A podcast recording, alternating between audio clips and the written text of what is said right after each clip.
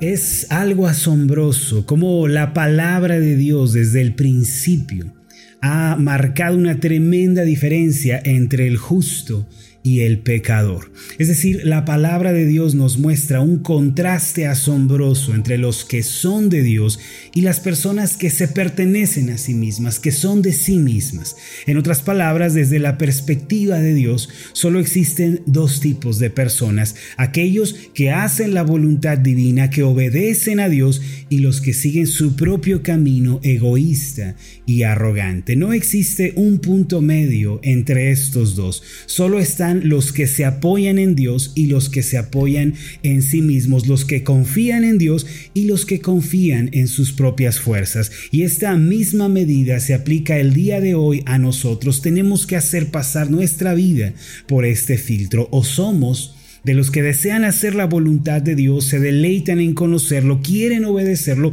o somos de los que viven a su manera siguiendo sus propios deseos y pensamientos.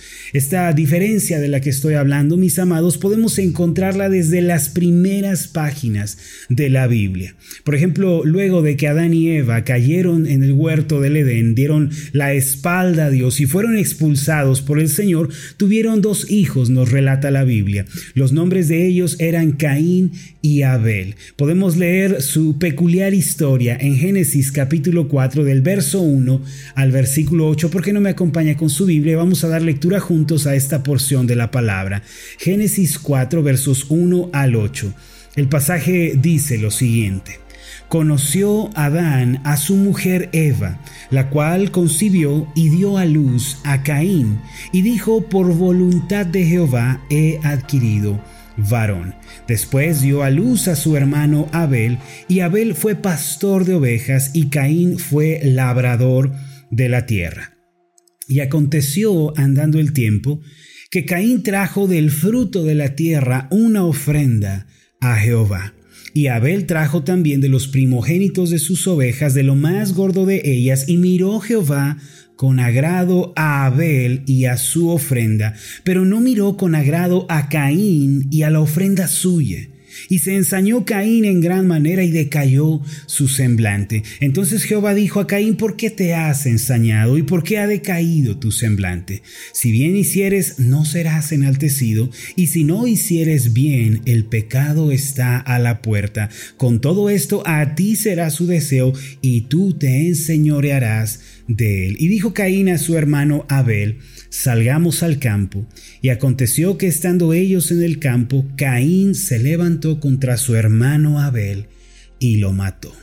Antes que nada, el pasaje nos dice que Adán y Eva tuvieron un primer hijo eh, llamado Caín, lo cual significa Dios lo ha dado o Dios ha favorecido, y después tuvieron un hijo llamado Abel, quien más tarde iba a ser conocido como el justo, de acuerdo con Hebreos capítulo 11, versículo 4.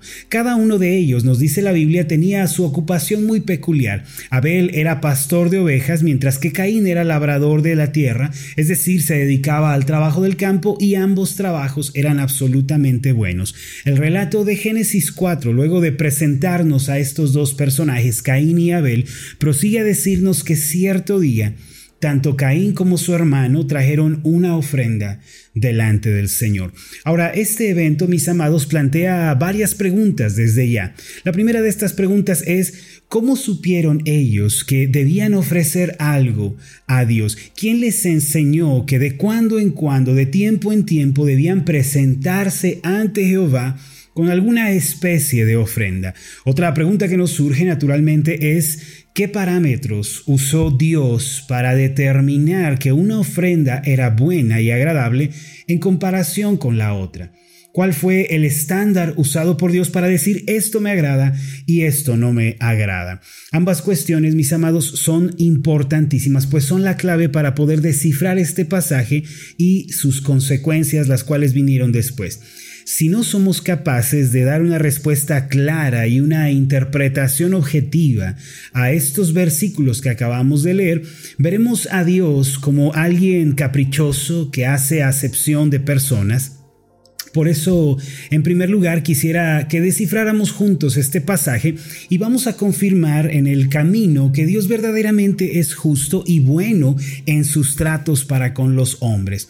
Primero, vamos a pensar en cómo Caín y Abel llegaron a esta conclusión de que debían presentar una ofrenda al Señor, es, decir, cómo ellos se dieron cuenta de que era necesario presentarse ante Jehová y ofrecerle algo. Según vemos en el pasaje, Adán y Eva consagraron a sus hijos a Dios. En el versículo 1 leemos que luego de dar a luz a Caín, ambos, hombre y mujer, reconocieron a Dios como el dador de la vida. Este pasaje sugiere de alguna manera que ellos adoraban a Dios y le reconocían aun cuando habían sido expulsados del Edén. El pasaje Génesis 4.1 dice, conoció Adán a su mujer Eva y la palabra conocer aquí es intimidad, tuvo intimidad con ella, es decir, eh, se unieron a un nivel íntimo, la cual concibió y dio a luz a Caín y dijo por voluntad de Jehová, miren el reconocimiento, he adquirido varón. Ahora, el texto hebreo, que es el idioma original de la Biblia, parece sugerir que Adán se volvió una especie de sacerdote de Dios que oraba por su casa y por la vida de sus hijos. Es muy probable que Adán, después de haber sido cubierto por Dios con pieles de animales en Génesis 3:21, tuviera en claro que la relación con Dios se basaba por completo en el sacrificio. Génesis 3:21 dice así, y Jehová Dios hizo al hombre y a su mujer túnicas de pieles y los vistió. Recuerden que este versículo está situado dentro del contexto y de la historia de la caída de Adán y Eva. Ahora, esto sugiere que la manera en la que Dios se relacionaba con Adán era por medio de un sacrificio. Obviamente esta era la idea de Dios y la manera que Él había establecido desde el principio para tener compañerismo con los hombres. Es por eso que Adán había enseñado a sus hijos que aunque fueron expulsados del huerto del Edén, todavía podían relacionarse con Dios si se presentaban ante Él con un sacrificio limpio y con un corazón humilde. Esta era la razón por la que tanto Caín como Abel se sentían motivados a presentar una ofrenda ante Jehová, pues era algo que ellos habían aprendido en casa por parte de sus padres. Entre otras cosas, mis amados, eh, hagamos una pequeña escala aquí. Eh, esto nos está enseñando que los padres son quienes dan un ejemplo de adoración y devoción a sus hijos en casa. Si nuestros hijos van a ser siervos de Dios, adoradores del Dios verdadero, hombres y mujeres que honren al Señor, mis amados, esto es algo que ellos deben aprender en casa y nosotros somos el modelo. Se puede decir que la devoción, el servicio a Dios, la adoración es algo que los hijos aprenden no en la calle, sino que lo aprenden de sus padres en el hogar. Ahora, prosiguiendo con la explicación del pasaje, encontramos que Caín por su parte trajo una especie de ofrenda, mientras que Abel trajo otra especie de ofrenda. Y uso la palabra especie para diferenciar la naturaleza de cada una de estas dos ofrendas. Si uno es un lector superficial de la Biblia, al leer este pasaje se va a desanimar mucho porque verá a Dios como alguien injusto que desprecia el esfuerzo de Caín, el trabajo de sus manos, mientras que se agrada de la ofrenda de Abel. Pero hay algo muy importante, mis amados, que debemos considerar para poder erradicar esa idea equivocada de que Dios está siendo injusto con Caín. Ahora, el pasaje eh, de Génesis 4, versos 3 al 5, dice lo siguiente. Vamos a pensar en este pasaje. Y aconteció andando el tiempo, que Caín trajo del fruto de la tierra una ofrenda a Jehová. Y ya vimos cómo ellos, tanto Caín como Abel, llegaron a esta conclusión. Y Abel trajo también de los primogénitos de sus ovejas, lo más gordo de ellas. Al traer lo, lo, primero de las ovejas se refiere a que él sacrificó estas ovejas y miró Jehová con agrado a Abel y a su ofrenda, pero no miró con agrado a Caín y a la ofrenda suya. Y esto sugiere una pregunta, ¿por qué? Y dice el final del versículo, y se ensañó Caín en gran manera y decayó su semblante. La pregunta, ¿qué parámetros usó Dios para determinar que una ofrenda era buena y agradable en comparación con la otra, puede responderse de esta manera. Lo primero es que había una diferencia entre el corazón con el que se entregaba la ofrenda al Señor. Caín tenía un corazón malvado, injusto, que solo estaba buscando su propia gloria. Esto podemos saberlo y podemos concluirlo por el hecho de que al no ser agradable su ofrenda, se ensañó su corazón y quiso matar a su hermano. Mis amados, estos sentimientos de asesinato, de envidia, no surgen de la noche a la mañana, no tienen lugar de un momento para otro. Primero tienen que ser incubados en el interior para más tarde poder dar ese fruto. Quiere decir entonces que desde el principio Caín ya tenía un corazón inclinado hacia la maldad. Caín presentó su ofrenda como algo vano, como algo sin valor, solo para darse la gloria a sí misma. Isaías capítulo 1, versículo 13 dice lo siguiente, No me traigáis más vana ofrenda, el incienso me es abominación, luna nueva y día de reposo, el convocar asambleas no lo puedo sufrir. Son iniquidad vuestras fiestas solemnes. Miren, mis amados, desde el principio, Dios ha buscado el corazón humilde, Dios busca ese corazón sincero y devoto. Este ciertamente no era el corazón de Caín. Por otra parte, vemos que la actitud de Abel era la actitud apropiada, pues él ofreció lo mejor que tenía, lo mejor de las ovejas. La expresión Abel trajo también de los primogénitos de sus ovejas, de lo más gordo de ellas, significa que este segundo hombre buscó con sinceridad, con devoción, con cuidado, lo que era mejor para Dios para poder presentarlo en su presencia. Caín, por su parte, ya que es el primero que viene y presenta su ofrenda, podemos concluir también que se apresuró, trajo lo que tenía a la mano sin detenerse a considerar si era realmente bueno o no. Mis amados, esto está guardando una íntima relación con todos nosotros el día de hoy. ¿Cómo es nuestro corazón para con Dios? Quiero que haga un alto ahí en donde usted se encuentra y se haga esta pregunta, ¿cómo es mi corazón? Hacia con Dios? ¿Cuál es mi actitud hacia Él? ¿Es un corazón humilde? ¿Es sencillo? ¿Es dependiente de Él? ¿O acaso estamos siendo orgullosos, arrogantes en su presencia? Preguntémonos si estamos buscando al Señor por una sincera adoración a Él o si lo estamos buscando por lo que podemos obtener de Él. Hermanos, ¿cómo es el corazón de ustedes hacia el Señor? Algunos dirán, mi corazón hacia Dios está bien, pero mi corazón hacia mi hermano no está bien. Mi corazón hacia Dios es humilde, pero mi corazón hacia mi esposa no. Estoy enojado con ella. Hermanos, desafortunadamente el corazón no puede estar dividido. Si hay un poco de orgullo, envidia, arrogancia, soberbia, egoísmo, lo habrá por completo en nuestras vidas. ¿Cómo es nuestro corazón? Delante de Dios. Debemos tener nosotros un corazón como el de Abel, que busca agradar al Señor y que quiere vivir de acuerdo con su voluntad.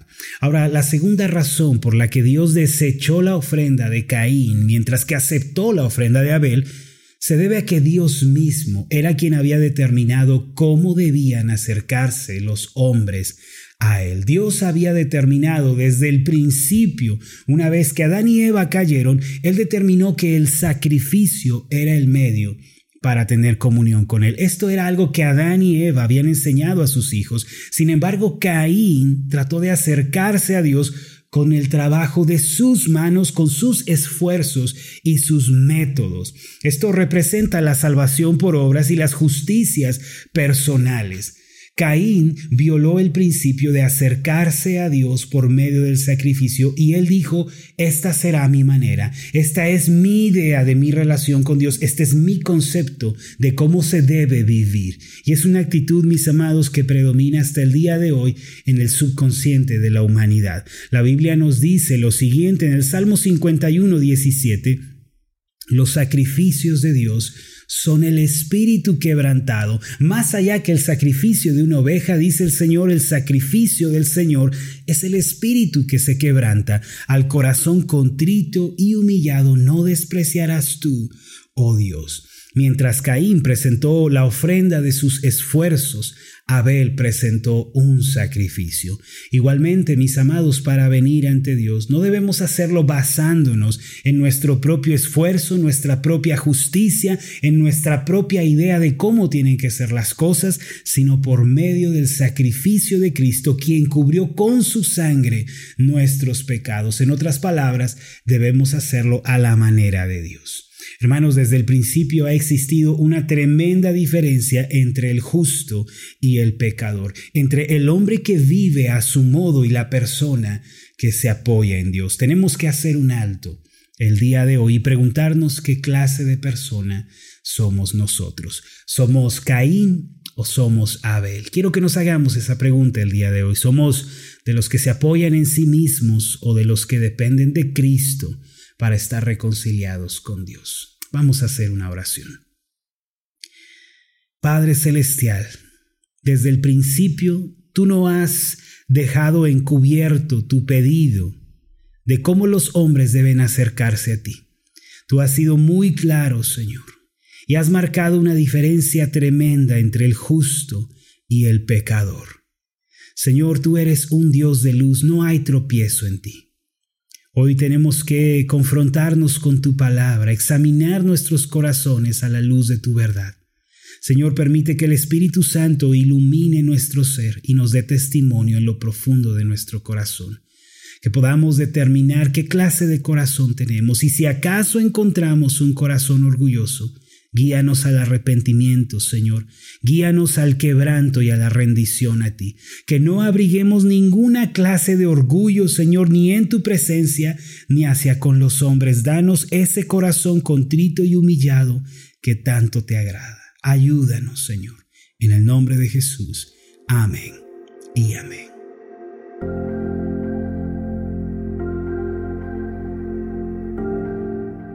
Hola, ¿qué tal? Mi nombre es Marlon Corona, soy el pastor de la iglesia Ascender en la ciudad de Zapopan, Jalisco, en México. Le agradezco mucho por haberme seguido con esta meditación.